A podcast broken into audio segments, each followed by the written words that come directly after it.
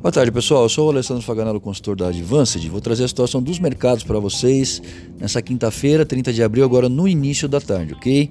Nós temos aí o Dow Jones operando em baixa de 1,3%. Lá na Europa, Frankfurt encerrou no vermelho de 2,37% e o Ibovespa operando em queda de 2,3%. O dólar em baixa no exterior de 0,55% e no Brasil em alta de 1,2% até o momento. Bom, desde o dia 21 de março, já são aproximadamente 30 milhões de americanos que solicitaram aqueles pedidos de auxílio-desemprego no país, tá?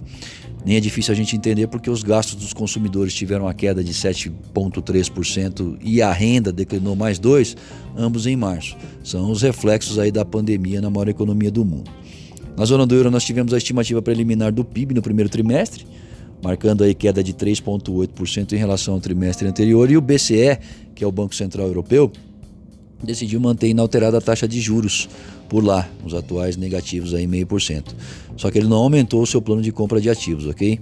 Está guardando munição, já prevendo uma queda sem precedentes aí com tempo incerto, né, na, na economia aí, tempo de duração incerto. Isso foi o que a Christine Lagarde, presidente do BCE, comentou nessa manhã. A França já está em recessão técnica e os Estados Unidos estão indo aí para o mesmo caminho.